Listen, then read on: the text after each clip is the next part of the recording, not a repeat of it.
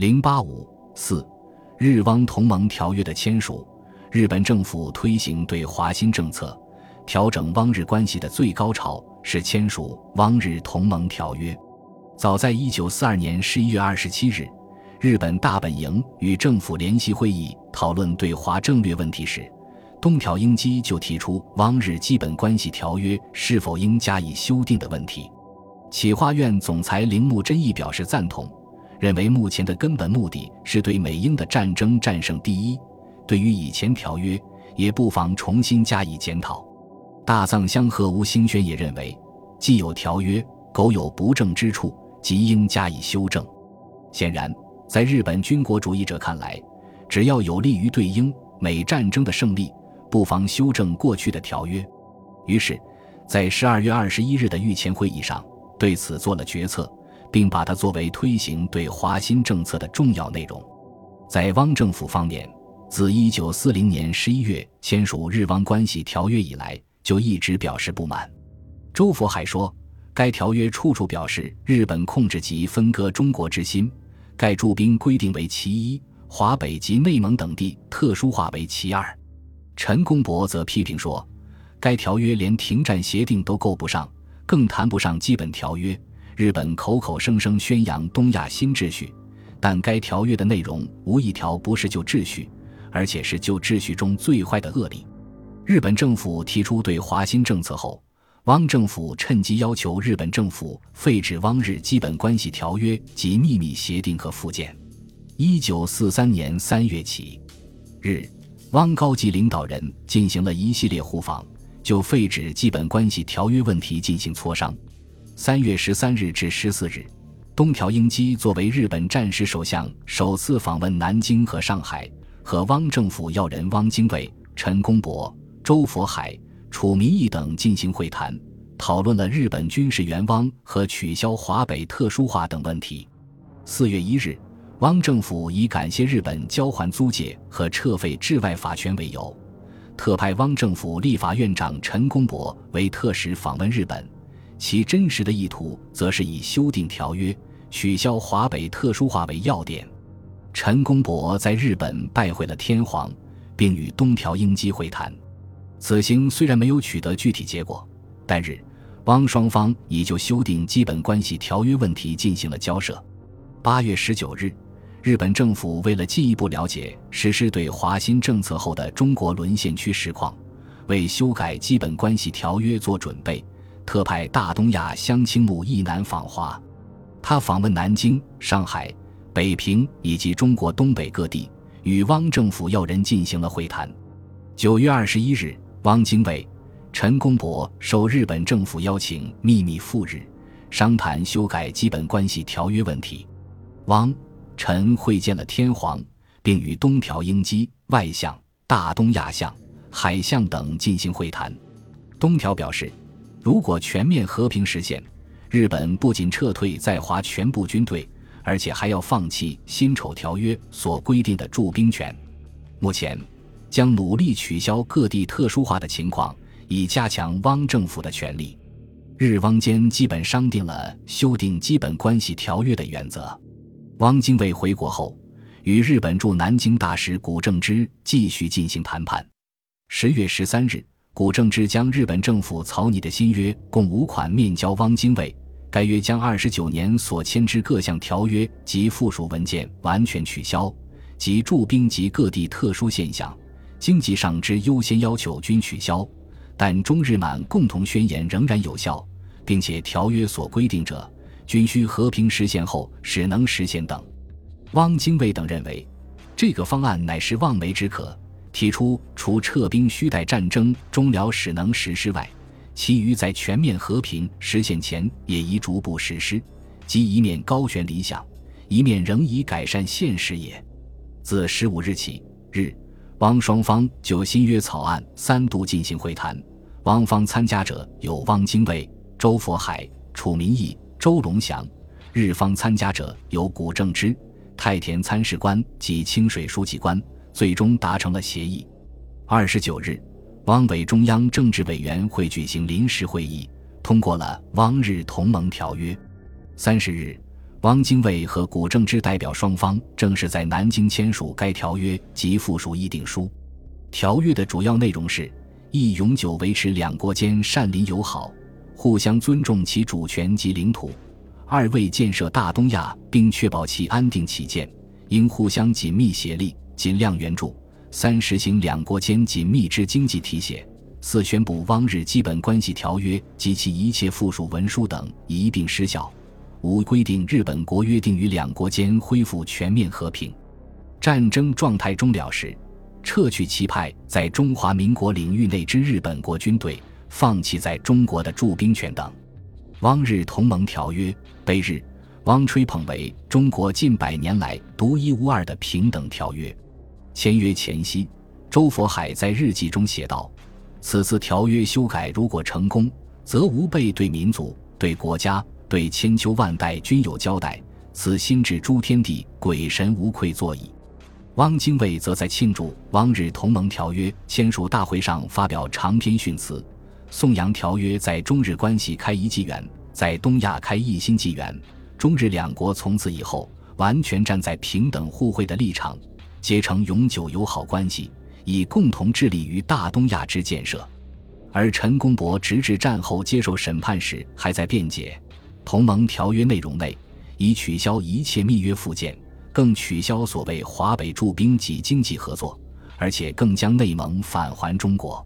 所剩下来的只有一个东北问题了。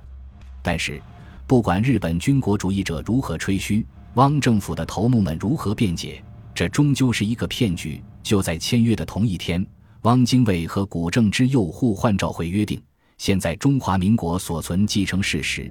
若鉴于本条约之旨趣，需调整者，应于两国间恢复全面和平、战争状态终了时，准据条约之旨趣加以根本的调整。虽在战争状态继续中，应按照情形所许，逐次由两国间协议，准据本条约之旨趣加以所要之调整。也就是说，只要战争状态不终了。日本侵略军即可自由决定在何种程度上履行条约，或根本不履行条约。日本政府在推行对华新政策的同时，也在南洋各国占领区推行一系列新政策，以确保石油、橡胶、锡、钨、奎宁等特殊重要战略物资的掠取。汪政府追随日本之后，也与南洋各国的傀儡政府发生了某些关系。太平洋战争爆发后。日军就占领了泰国南部和首都曼谷，并于1941年12月21日以武力逼迫泰国签署同盟条约。日军由此以泰国为基地，南进马来亚，北攻缅甸。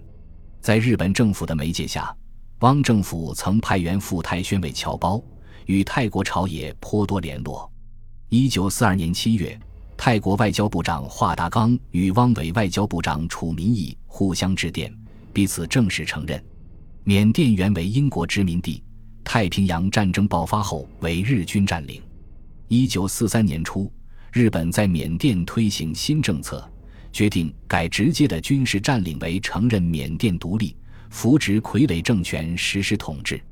八月一日，缅甸宣布独立，巴莫出任新政府总理，并与日本签署同盟条约。日缅在军事上。政治上及经济上进行全面合作。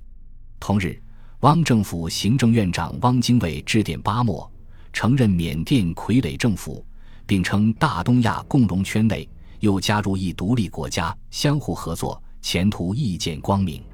在菲律宾也和缅甸一样，一九四三年十月十四日，日本菲律宾方面陆军最高指挥官声明撤废军政，承认菲律宾独立。